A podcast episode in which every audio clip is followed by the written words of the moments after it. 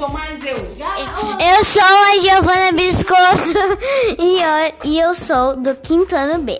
E hoje eu vim falar sobre as características da água.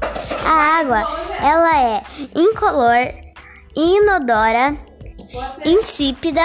Vocês sabiam que existem três estados d'água? Gasoso, líquido e sólido. Vocês sabiam que por que a água não se mistura com óleo? Porque as moléculas da água são polares e as moléculas do óleo são apolares.